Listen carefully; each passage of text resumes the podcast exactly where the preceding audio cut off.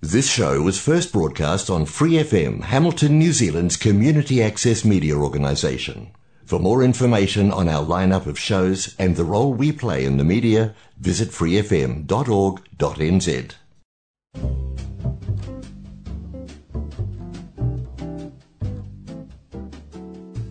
Kia ora, Brasil! O programa de rádio comunitária em Hamilton, na Nova Zelândia, para brasileiros ao redor do mundo. Que hora New Zealand, que hora Brasil, que hora mundo. Visto é uma coisa complicada.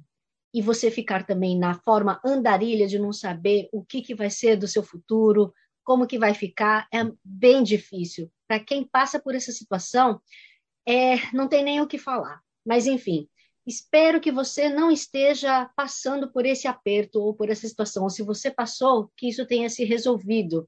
Inclusive, se você tiver alguma experiência de vida que você quer compartilhar, entre em contato com a gente.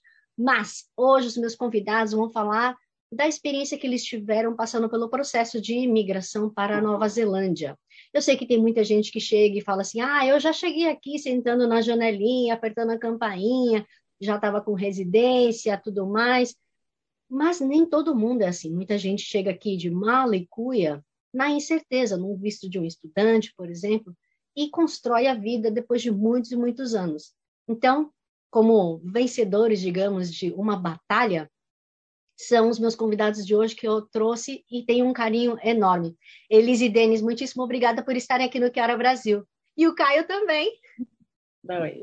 Oi. Elise, Denis, Caio, você ainda lembra do Brasil ou nem? Nem sabe mais o que é Brasil? É, eu lembro. Lembra, né? É? É, eu lembro. Você sabe aonde que você nasceu no Brasil? Aham. É? Que cidade que foi? Curitiba. Você lembra muito bem. Quantos anos você tinha quando você veio para cá? Cinco. Cinco. Você ainda lembra de algum amigo do Brasil ou nem? Sim. O Marcelo, o meu amigo favorito. Ah, e você ainda conversa com ele? Algumas vezes. Pouco, né? Mas conversa. Ah, então tá bom. Você tá com vergonha, por isso você tá mexendo no cabelo da mamãe? Não, você gosta de brincar com o cabelo dela. Mas, Elise, conta pra gente então. Vocês vieram direto de Curitiba ou passaram por outro lugar, outro país antes de vir para cá? Não, primeira vez. Morando, morando, primeira vez. Só passeando que a gente passeou. Mas morar foi primeira vez. Hum. Denis também nasceu em Curitiba? Eu nasci em São Paulo, capital, e me mudei para Curitiba quando tinha uns sete anos. Eu sou curitibano é, de coração. Adaptado. Ah, legal. Elise fez nutrição e Denis fez o que em TI? Que eu nunca entendo. Eu sempre pergunto. Eu, na verdade, sou formado em artes gráficas, né? E quem se formou no meu curso trabalha como designer gráfico. Hum, entendi. A Elise está conseguindo trabalhar um pouquinho usando o conhecimento, né, da faculdade. Agora, no momento? Uhum.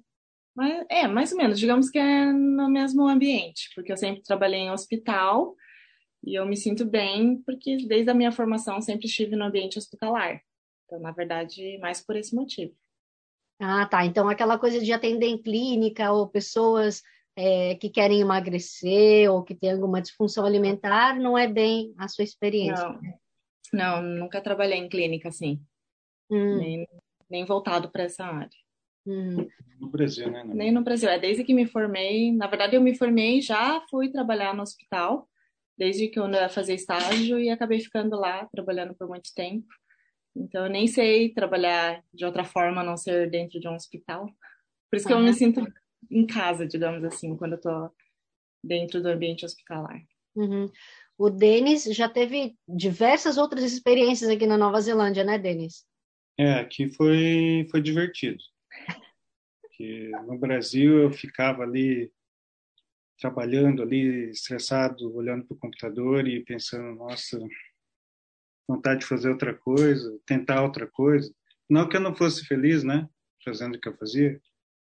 Eu gostava de, de fazer o que eu fazia, mas ao mesmo tempo nunca tive a oportunidade de, sei lá, Experimentar. experimentar outra coisa, qualquer coisa. E aqui eu tive essa oportunidade, meio que forçadamente, né? Mas não tenho do que reclamar, não. E do que, que você já trabalhou aqui, então, na Nova Zelândia? Ah, aqui eu já trabalhei de car detailer, já trabalhei de é, workshop assistant, já trabalhei de, de Uber driver e uma e trabalhos casuais, assim nada nada muito profundo assim, sabe? Ah, trabalho casual, você diz, é, não é em hospitalidade, não é em limpeza, que é o basicão de muito imigrante aqui na Nova Zelândia?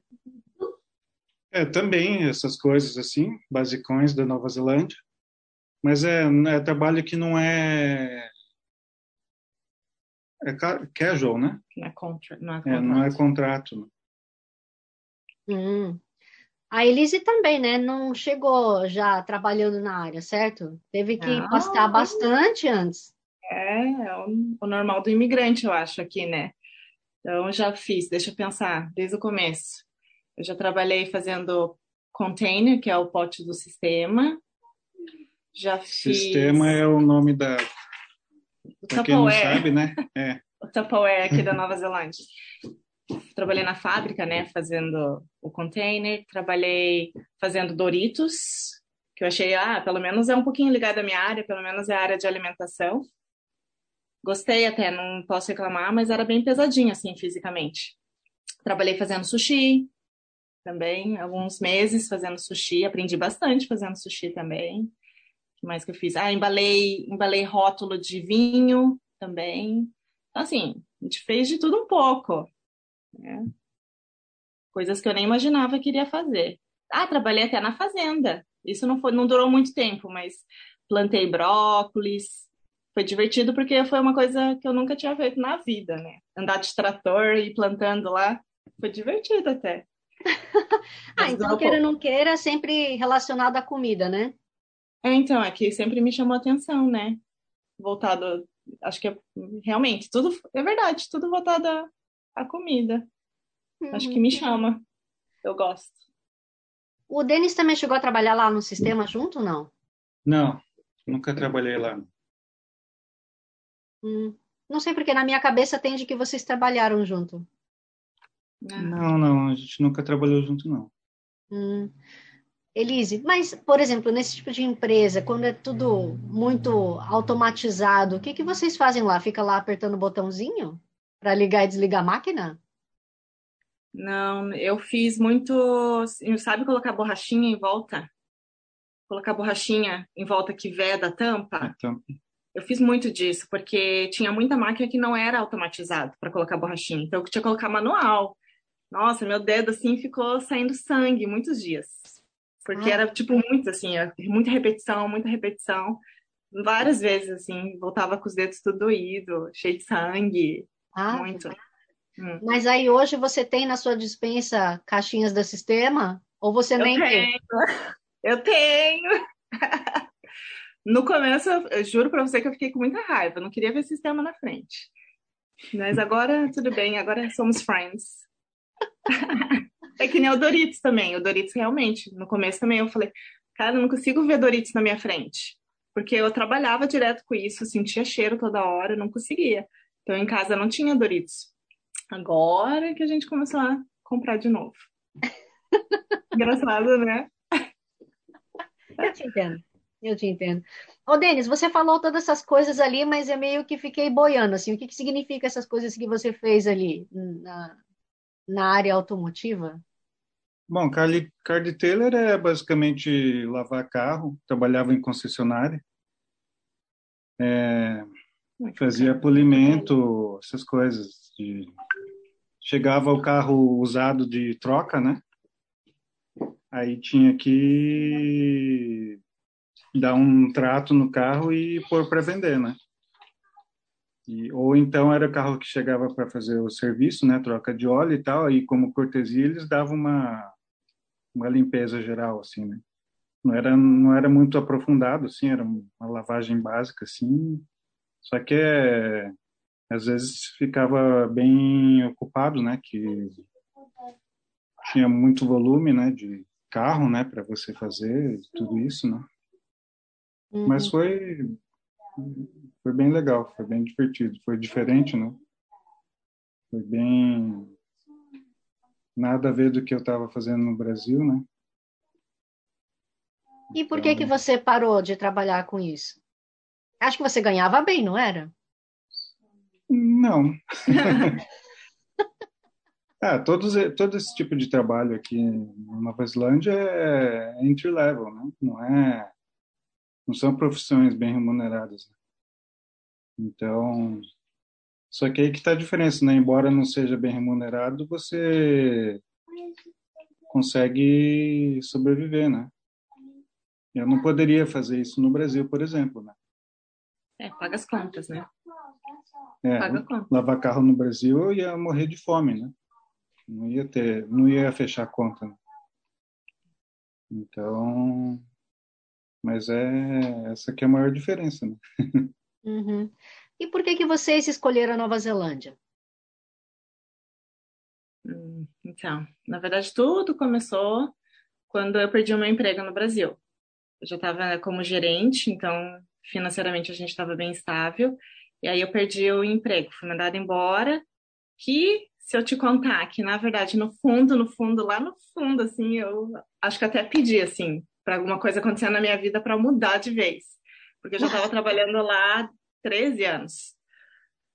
E aí eu até lembro que um dia a gente foi só eu e o Denis, a gente viajou um fim de semana e veio assim, tipo, uma corrente assim que eu pensei, ai, vai que eu perco meu emprego, vamos mudar de vida assim a 180 graus. Mas eu nem compartilhei com ele assim, acho que eu nem tinha te falado que eu queria no fundo. Aí na mesma semana eu fui mandada embora. E aí que foi o engatilho assim, tá, vamos mudar de vida, o que que a gente vai fazer? E aí que a gente começou a ter esse desejo de morar fora. Aí a gente pensou em Canadá, a gente começou a fazer pesquisas aonde? Canadá, Nova Zelândia, Austrália. E aí o que chamou a atenção da Nova Zelândia por ser um país mais que para criar um filho era mais interessante, o programa de imigração era mais chamativo, talvez ser um pouco mais fácil. E aí em 2017 a gente veio de férias para cá, já com a intenção de será que a gente vai se adaptar nesse país? Será que a gente Dar uma vai gostar? sondada e ao mesmo tempo passear, né? É. Aí a gente veio, passou uns dias aqui e a gente se apaixonou pela terrinha. Falou assim, ah, acho que é aqui que a gente quer ficar mesmo. Aí que acho que a gente começou o processo. Ah, mas quando vocês vieram, vocês já estavam com mala e cuia? Já tinham fechado, vendido a casa lá no Brasil, etc. Ou não? Ainda estava tudo lá? Quando não. a gente veio de vez? Hum, em 2017. Não. Vocês foram voltaram? Só férias. A é. gente a gente estava foi é, pensando. Que foi que viajar, como todo ano a gente viajava, a gente é. juntou uma coisa com outra, né? A gente veio passear e ao mesmo tempo ver como que é, né? O país, né? Tipo, será que a gente ia gostar? Então a gente veio de férias, três semanas eu acho de férias. Daí que a gente voltou para o Brasil e decidimos que era o que a gente queria. Aí que começamos todo o processo hum. de vender tudo e, e como que a gente ia vir, né? Que daí eu Essa... vim fazendo curso, curso de pós-graduação. Dessa primeira vez o Caio já tinha vindo também? É. Uhum. Hum. E vocês ficaram aqui em hotel ou vocês ficaram na casa de alguém? Ah, a gente Ficou Airbnb? A gente ficou em Airbnb, né? Porque é, é uma você ficando em hotel é difícil você ter uma uma experiência mais real, né, do que é viver no, no local, né? É. Então, quando a gente viaja assim, a gente gosta de ficar em Airbnb porque a gente consegue ver como que as pessoas vivem, né? Ir no mercado, fazer é, compra. É, levar uma vida mais próxima do real, né? Em, em mercados, essas coisas. Cozinhar a comida daqui. Né? É. Porque quando a gente vai em hotel, passeia com um pacote turístico e tal, é legal, bonito, mas é, você sabe que é uma coisa que não é, não é o real, né? Não é o, o dia a dia das pessoas que vivem, né? Uhum. É, você vai para passear. A gente chegou em Auckland, mas a gente foi para Wellington, que a princípio a gente estava queria morar. morar. em Wellington, né? Então a gente pensou, ah, vamos ficar mais tempo lá. E aí depois a gente aluga o carro e vai subindo a Ilha Norte até chegar em Auckland e daí a gente para voltar, né, para o Brasil. A Elise veio para fazer uma, um tipo de curso que hoje em dia já nem dá mais visto, não é? Acho que mudou, não Sabe foi? Que eu não sei. Eu acho que ainda dá visto, sim. Hum. Não sei te dizer. Eu acho que dá. Eu sei que mudou algumas coisas em relação a se pode trazer família ou não. Não é só qualquer curso que você pode trazer a família, mas eu especificamente escolhi um curso para trazer a família comigo. Então, eu vim como visto de estudante, mas o Denis já veio com o visto de trabalho que ele poderia trabalhar, né? E o Caio já com o visto de estudante que ele poderia ir para a escola. Então a gente escolheu esse curso só para trazer a família. Era para business, não era isso? Uh, business. Uh, mas eu vim com esse curso de business com a intenção realmente de trazer a família e foi um, quase um ano. Consegui finalizar em 11 meses.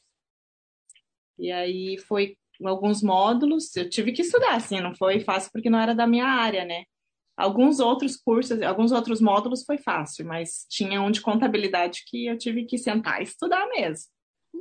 É, ralar, mas tudo bem, foi bom, né? Foi bom. Uhum.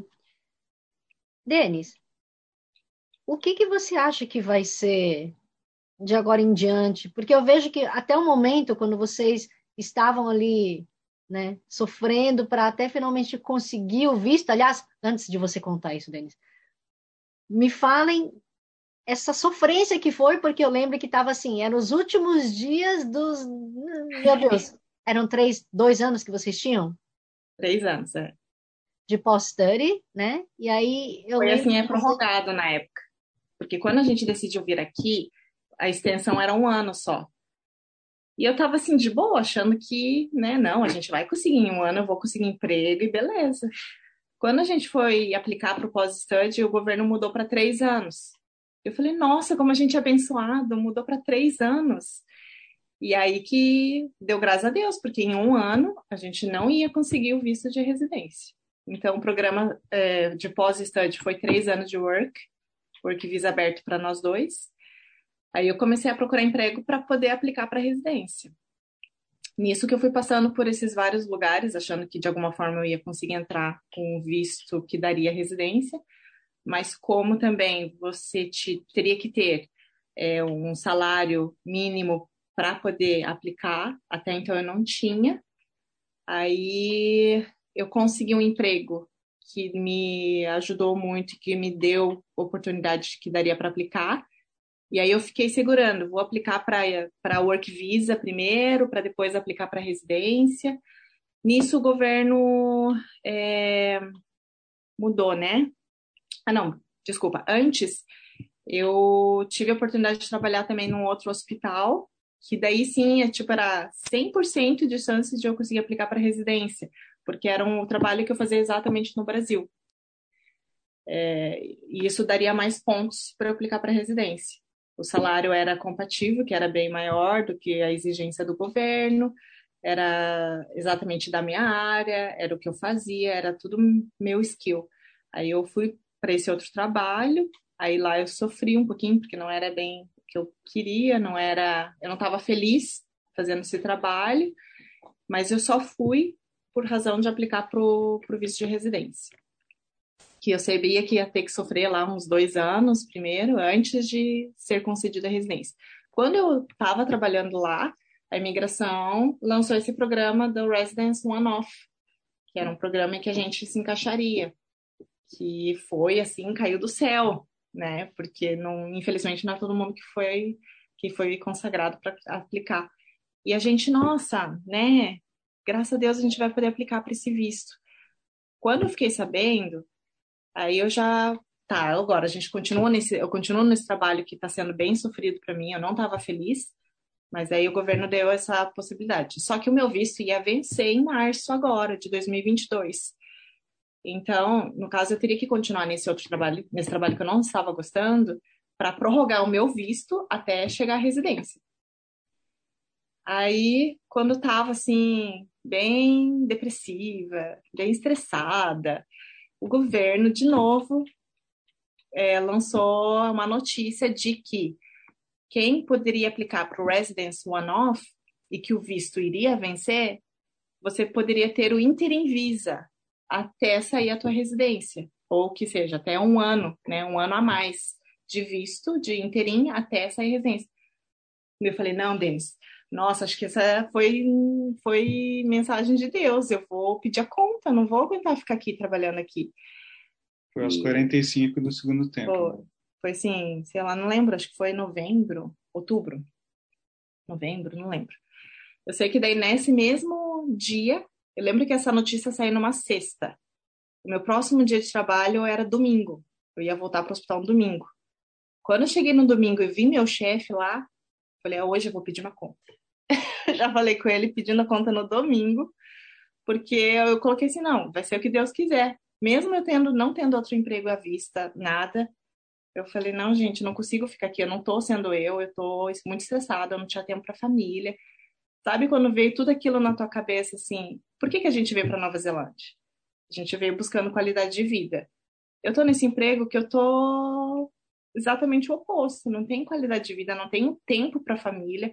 Eu estava estressada, brigando em casa com todo mundo e não tinha tempo de fazer aquilo que eu gostava. E não é esse o objetivo que a gente veio para Nova Zelândia. E aí que eu decidi, não, vamos pedir a conta e daí vai ser o que Deus quiser. No fim deu tudo certo. Daí no fim eu acabei voltando para o meu outro trabalho que eu gostava em hospital também, que é perto de casa, fazendo uma coisa diferente, mas eu gosto. E aí a gente foi concebido interim visa antes de vencer o nosso visto.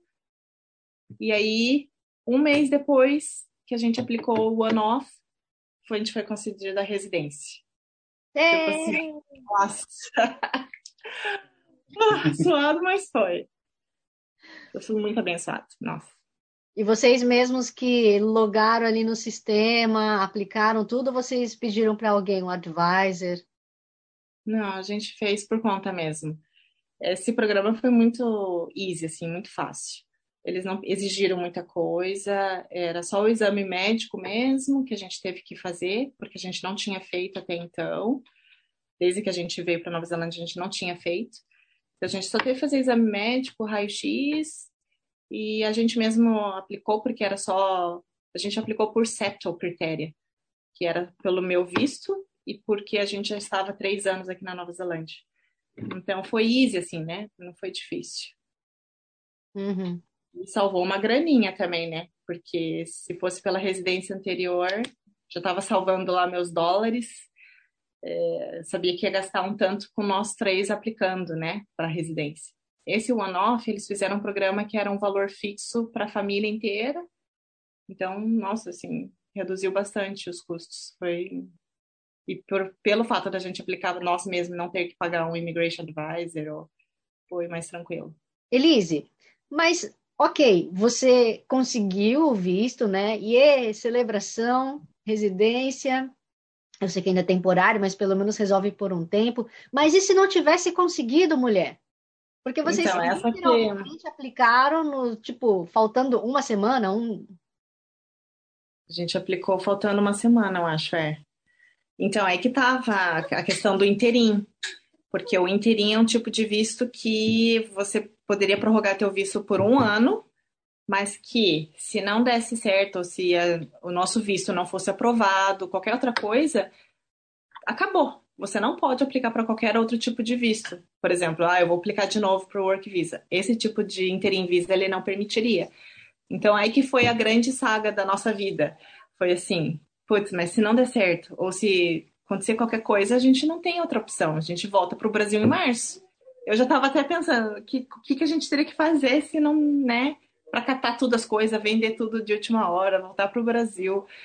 Então, foi isso que foi a, a grande saga de eu aplicar o Work Visa lá no emprego que eu não gostava, só para estender o visto e ter essa um pouquinho de garantia a mais, extra garantia, ou taca tudo para cima e seja o que Deus quiser. Foi essa assim que eu fiquei, meu Deus, é uma decisão que vai mudar a nossa vida, não importa qual decisão que eu faça. Mas eu acabei acreditando que ia dar certo, porque tudo foi caindo de acordo, né? Tudo foi acontecendo assim, como se fosse para dar certo a gente ficar aqui. Tipo, até o pós-study work visa de três anos no começo. Então, tudo, tudo foi acontecendo de uma forma que acho que era para a gente ficar.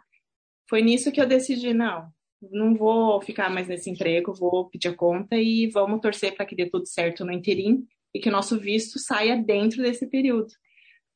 E foi melhor do que esperava, porque a gente aplicou uma semana antes de vencer o nosso visto.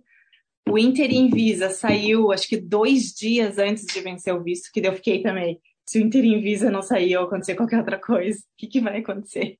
Acho que foi um dia. Um dia ou dois dias, assim. Foi assim, a gente contava os dias, assim. Ai, meu Deus, ai, meu Deus. Aí, quando saiu o Interim, a gente ficou mais tranquilo. Mas aí foi uma surpresa, depois de um mês só, a gente recebeu a residência mesmo. Puxa vida.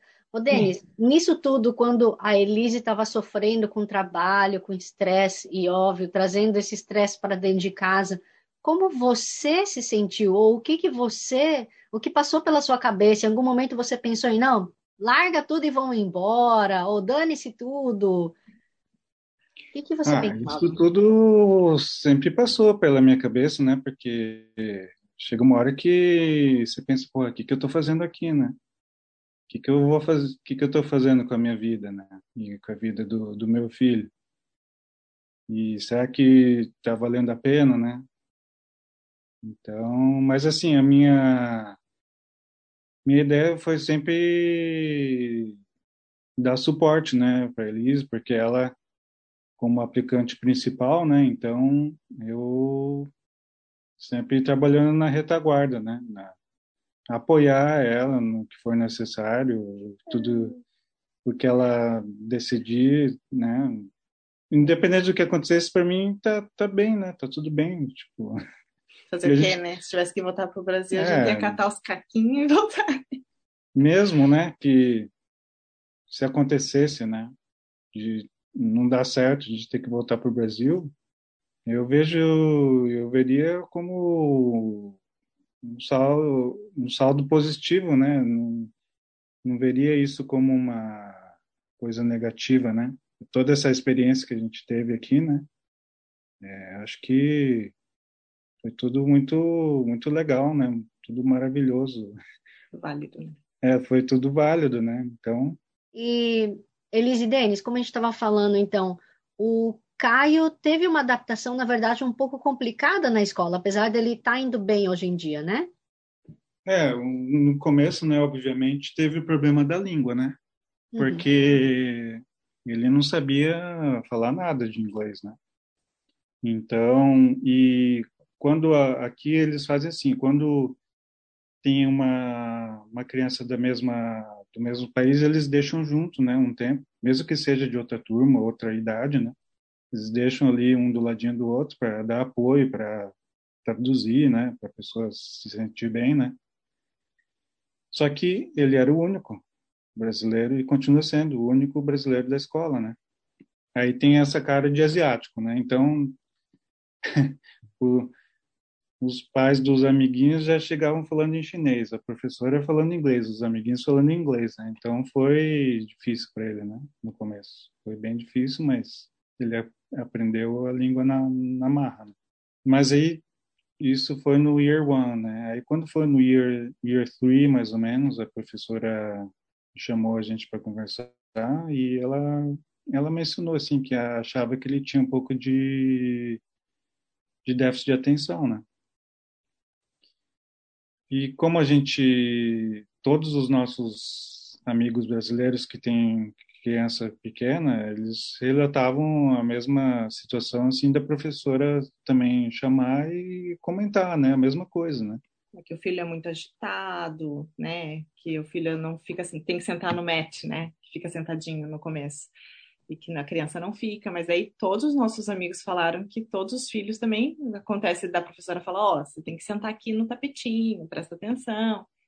E a gente achou que, não, tudo bem, aconteceu com o Caio também, a professora chamou a atenção dele. Né? A gente falou, não, isso é brasileirice, não, não se preocupa, é, a gente é assim mesmo. Não, não se não, né? pela nossa cara, a gente é brasileira. É, ainda mais numa escola que 90% é chinês, e o chinesinho é assim, né? A professora bate palminha, ele já tá quietinho ali. Não precisa falar, olha, vem aqui. É, e a gente não, porque o approach é diferente com o brasileiro. Mas enfim, daí no Year 4 aconteceu da professora fazer um teste com o Kai. Ela também notou que ele era um pouco distraído.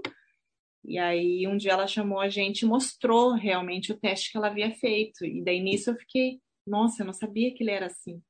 Ela fez um teste de que ele não conseguia se concentrar e nem ficar focado mais do que três minutos. Três minutos.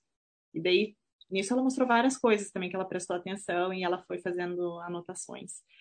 Aí que ela chamou a nossa atenção de que alguma coisa estava fora do comum. E ela foi bem carinhosa com a gente, porque ela foi explicar também que, olha, eu sei que o Caio é muito inteligente e que ele não está atingindo o potencial que ele tem. Ele, é, ele não consegue se focar, não consegue se concentrar. E que talvez se ele tiver um tipo de ajuda, isso vai melhorar muito para ele, ele vai aprender muito mais do que ele está agora. E aí, nisso que deu um clique na minha cabeça, eu falei, nossa, coitado, ele precisa de ajuda. Não é porque ele está sendo lazy, ele precisa talvez de uma ajuda para poder realmente melhorar a capacidade dele aprender e absorver, né, o que ele precisa aprender, né? Daí que a gente resolveu falar com a nossa GP, que é a médica da família aqui, para ela poder encaminhar para um especialista para ver o que, que a gente podia ajudar. E aí nisso a gente foi conversando também com o primo do Denis, que no Brasil ele é psiquiatra é, voltado para essa área. Aí foi tudo tipo acontecendo durante esse fim do ano do Year 4 para início desse ano, do Year 5, que o Caio entrou na escola agora como senior student. É, na verdade, assim, esse lance do GP também é... a gente mudou de GP, né? A gente teve uma primeira tentativa com o DP anterior, mas assim, eu não sei o motivo pelo qual ele não, ela não quis dar prosseguimento, ela falou que a escola que tinha que ver, a escola falou não, mas é o DP e ficou nesse um é. empurra empurra, né? É, a gente, a gente largou. Falei, ah, não vai dar. É. Aí no fim que a gente mudou de DP e essa nova DP assim prontamente fez uma cartinha ajudou, foi muito solícito, né? Fez tudo que tinha que fazer, solicitou uma carta da professora, uma carta da professora, a professora de muito bom grado escreveu, fez tudo certinho. Aí que as coisas aconteceram, né? Demorou, sei lá, um ano, né? Para tudo ser encaminhado, né? Mas foi por causa disso, né? Mas é... é... Daí no fim que agora ele foi diagnosticado como TDAH que é o transtorno de déficit de atenção, ele não tem tanto hiperatividade, mas eu tenho transtorno de déficit de atenção. E aí ele está tomando um medicamento que a gente dá no dia que ele vai para a escola, que dá muita diferença. Assim, ele consegue aproveitar mais a escola, ele gosta da escola hoje em dia, ele presta atenção, ele consegue absorver mais, aprende mais. E é uma coisa que, não sei, a gente nunca tinha dado conta disso antes. Talvez se ele estivesse no Brasil, isso seria mais assim rápido, porque como o sistema de educação é diferente, e no Brasil tem a, as pedagogas, que aqui não tem, talvez ele teria tido em esse... escolas boas, né? É, escolas boas no Brasil tem psicopedagogo, é, psicólogos. Talvez teria esse tipo de ajuda bem no, no, no início, né? Não sei. Mas enfim, essa é a hum. nossa história com o Caio agora. Graças a Deus. O, eu lembro há um tempo atrás que eu até perguntei, né, se de repente terapia não ajudaria, e mesmo online também não podia, né? Ainda mais com a uhum. pandemia e tal. A forma como o profissional atinge a criança é diferente, né? No, eles têm métodos diferentes que não dá para fazer online, né? Então, por isso que não, não, não rolou, né? Fazer. Porque a gente até pensou, né? Ah, gente conhece, né? Muita gente no, no Brasil, né? Que poderia ajudar, mas assim, não, não tem como fazer distância, né? Uhum.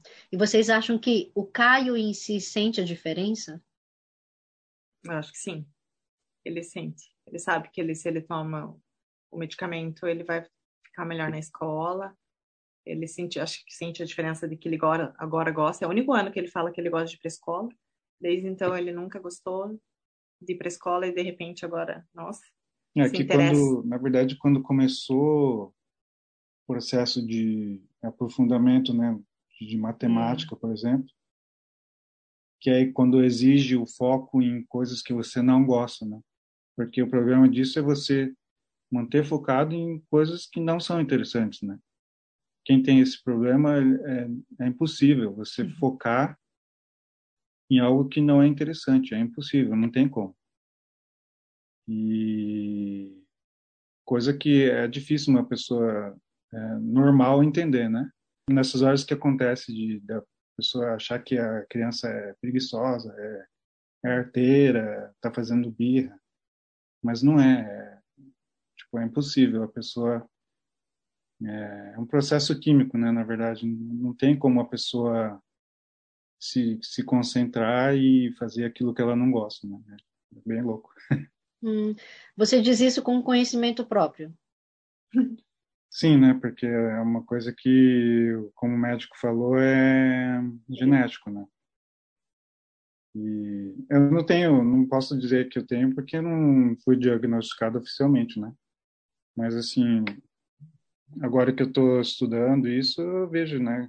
E estou me identificando muito, né, com com todas as histórias e relatos e características, né, que eu vivi e sofri durante a minha vida estudantil inteira, né, não só infância como na faculdade e pós, é tudo muito foi muito difícil e agora é focar no, no meu filho, né, porque uma vez que eu sei do problema, né, eu sei que agora eu posso fazer com que ele não sofra o que eu sofri, né?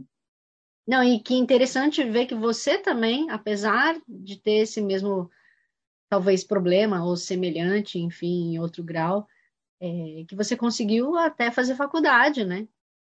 Ah, então. Você não é, o, caminho. é o que acontece é. com muita, agora, né, que eu tô mais aprofundando nesse assunto, é muita gente acaba descobrindo depois de velho, né? E que tem uma vida bem. A gente acaba se adaptando, né? Às vezes é, se conformando, né? Ah, não, eu sou. tenho problema mesmo, eu sou assim mesmo, né?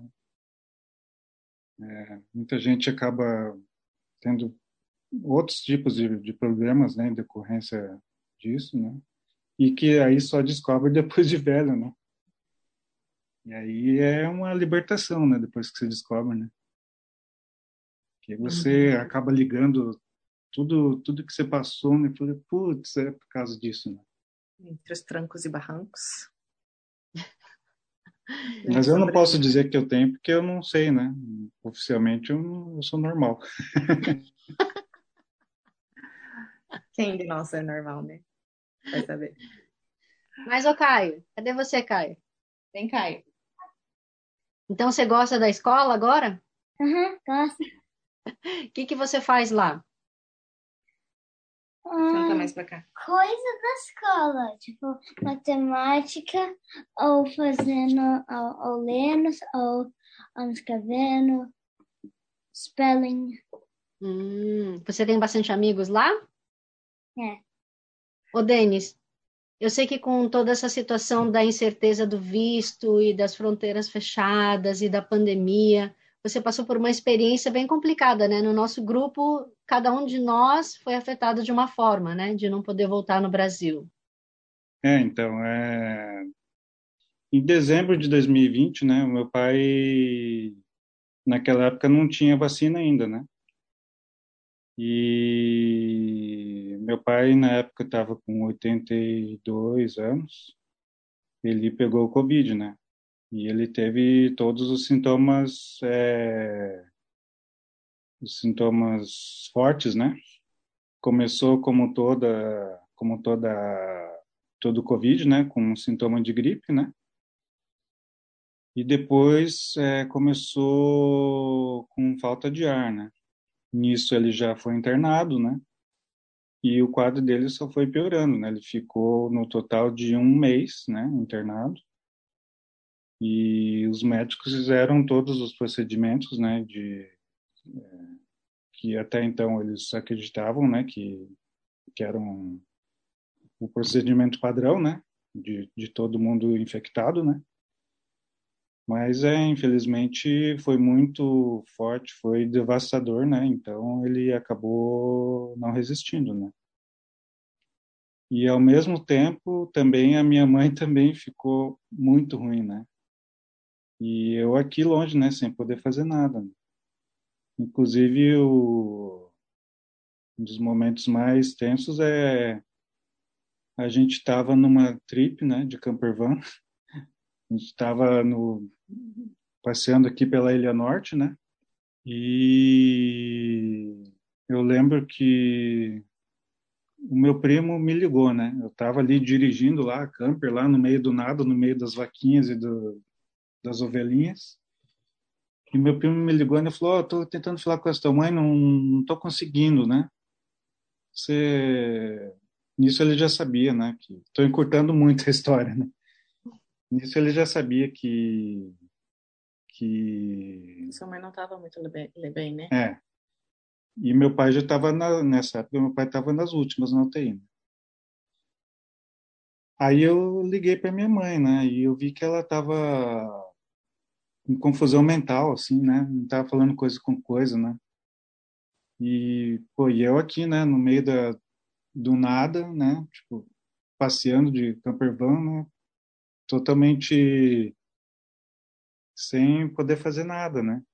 Bom, resumindo muito a história, no fim que a gente encontrou um primo lá da minha mãe, né, meu tio que já tinha tido Covid e se recuperado, então não teria problema ele ir lá, né, e dar assistência para minha mãe, né. Mas assim, teve que é, é, chamar chaveiro para arrombar a porta, porque minha mãe estava ali, né. Ela não conseguia abrir a porta, não tava, ela estava eu, na verdade, ninguém sabe o que aconteceu com a minha mãe nesse período, né? Mas... Essa febre, né? Uma febre muito alta.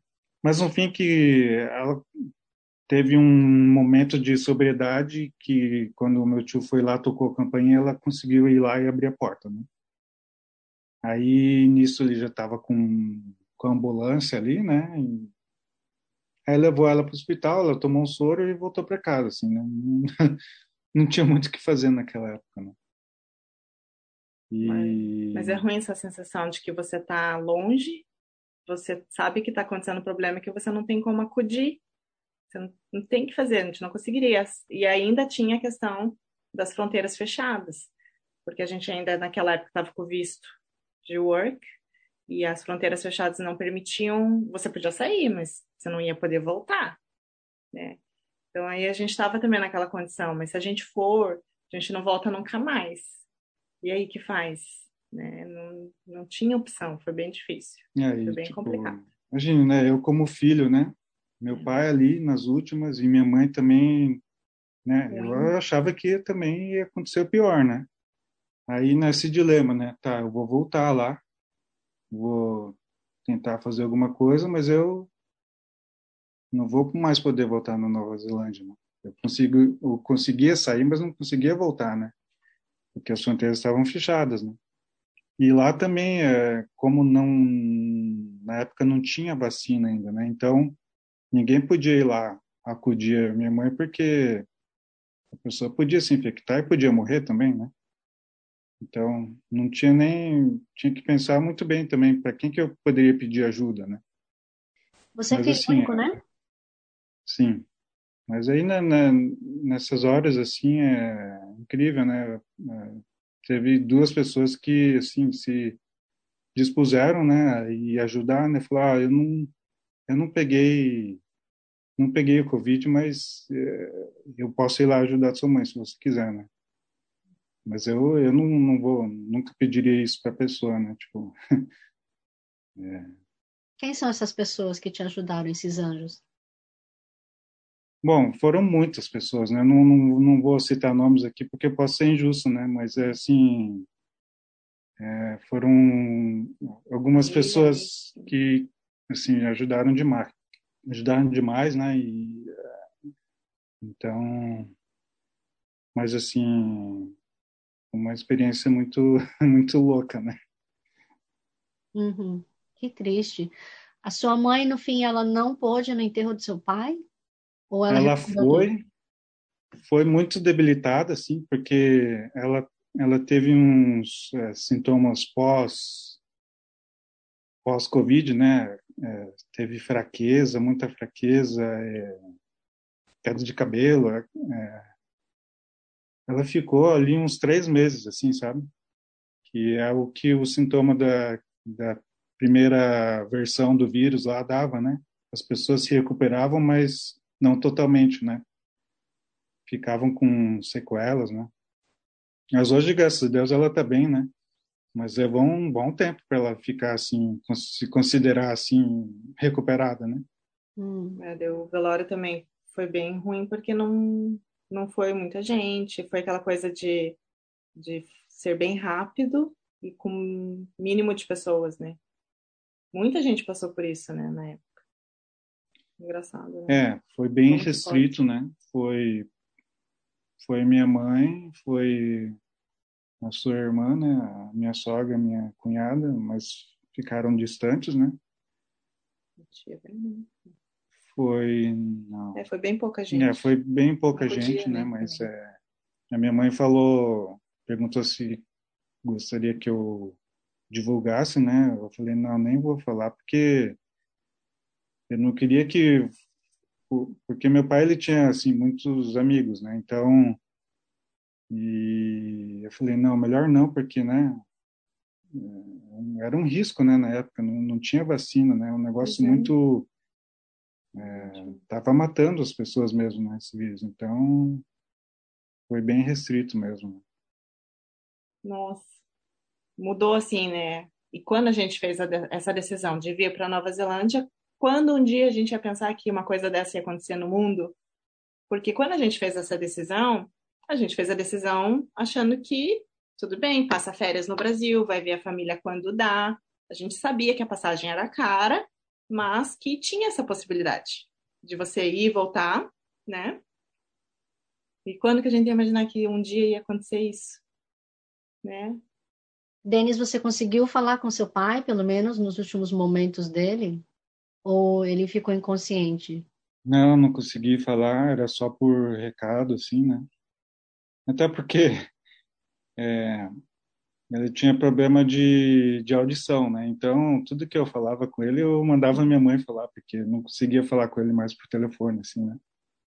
Mas é, ele ficou isolado, né? Naquela época eles criavam setores isolados, né, dentro do hospital, UTI só para quem tinha Covid, né, porque era um negócio bem perigoso, né. Então ele ficava incomunicável, né. O médico da UTI ele passava um como se diz, um relatório diário, né, para minha mãe. E essa era a única comunicação, né? De vez em quando, acho que ele passava algum recado para minha mãe, alguma coisa que ele queria, assim, né? Então, mas foi bem difícil, assim, esse, esses últimos dias, né? De, devido ao esse isolamento, né? Porque a UTI já é restrita, né? Você tem horário para visitar e tal, né? Ainda mais com com essa questão do Covid, né? Então eles restringiram mais ainda, né? Então foi bem difícil. Uhum. E aí, então, o que eu tinha começado a perguntar e eu me interrompi eu mesma. Agora que vocês têm a residência, que você não precisa se preocupar em, ok, eu tenho que trabalhar num lugar lixos, que me trata mal, só para manter o visto. O que, que vocês têm de plano? Bom, eu, agora foi muito recente, né? Mas eu quero continuar onde eu tô, porque hoje eu trabalho num lugar que eu gosto, com pessoas que eu gosto. E acho que aqui na Nova Zelândia é uma das coisas assim que você tem que cultivar, porque não é tão fácil. Parece que assim, ou você trabalha num lugar que você não gosta, que tem é, né, pessoas que não te fazem bem, assim, porque eu vejo assim muita gente reclamando do ambiente de trabalho. Então é uma coisa que eu valorizo muito. Se eu encontrei esse lugar hoje, eu quero continuar por muito tempo lá. É, é o que eu gosto de fazer, é o que me faz bem.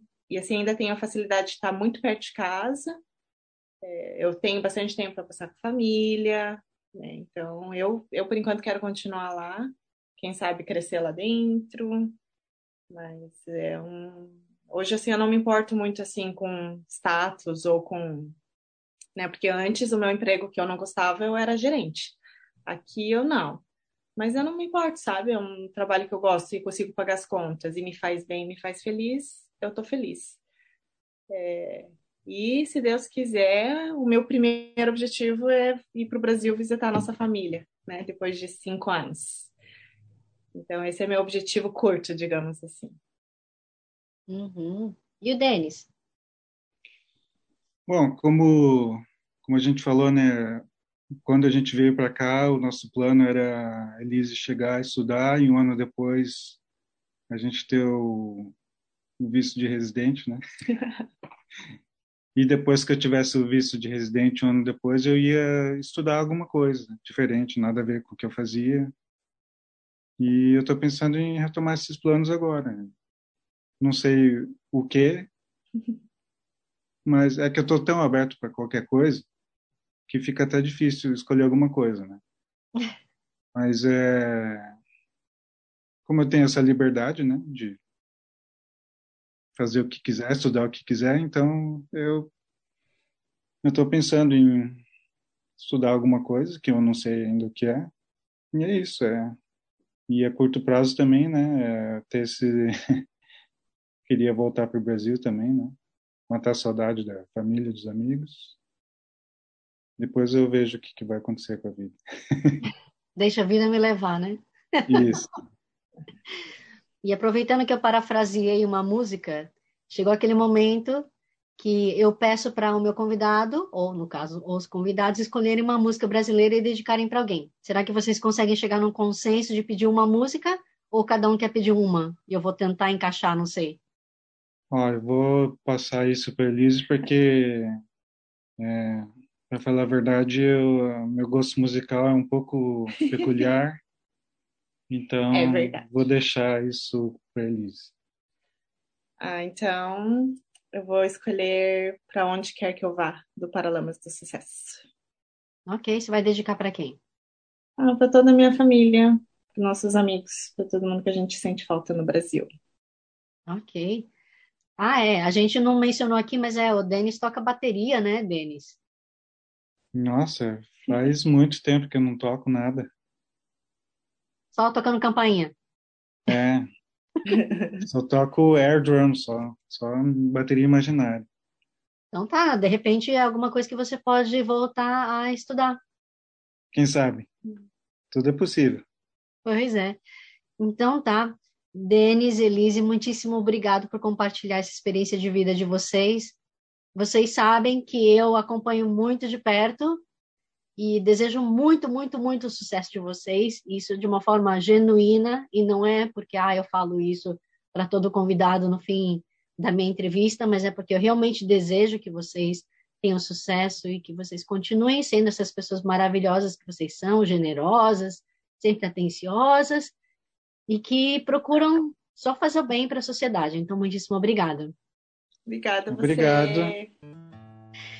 E para você, meu querido espectador ou ouvinte também, eu sempre convido e reforço, se você quiser também compartilhar sua experiência de vida, algum projeto, alguma coisa que você passou e que você de repente pode até ajudar outra pessoa, entre em contato com a gente, cara Brasil, Brasil com Z, seja pelo Facebook ou pelo Instagram. Eu vou ter o maior prazer em dar a voz à comunidade brasileira aonde quer que ele seja no mundo.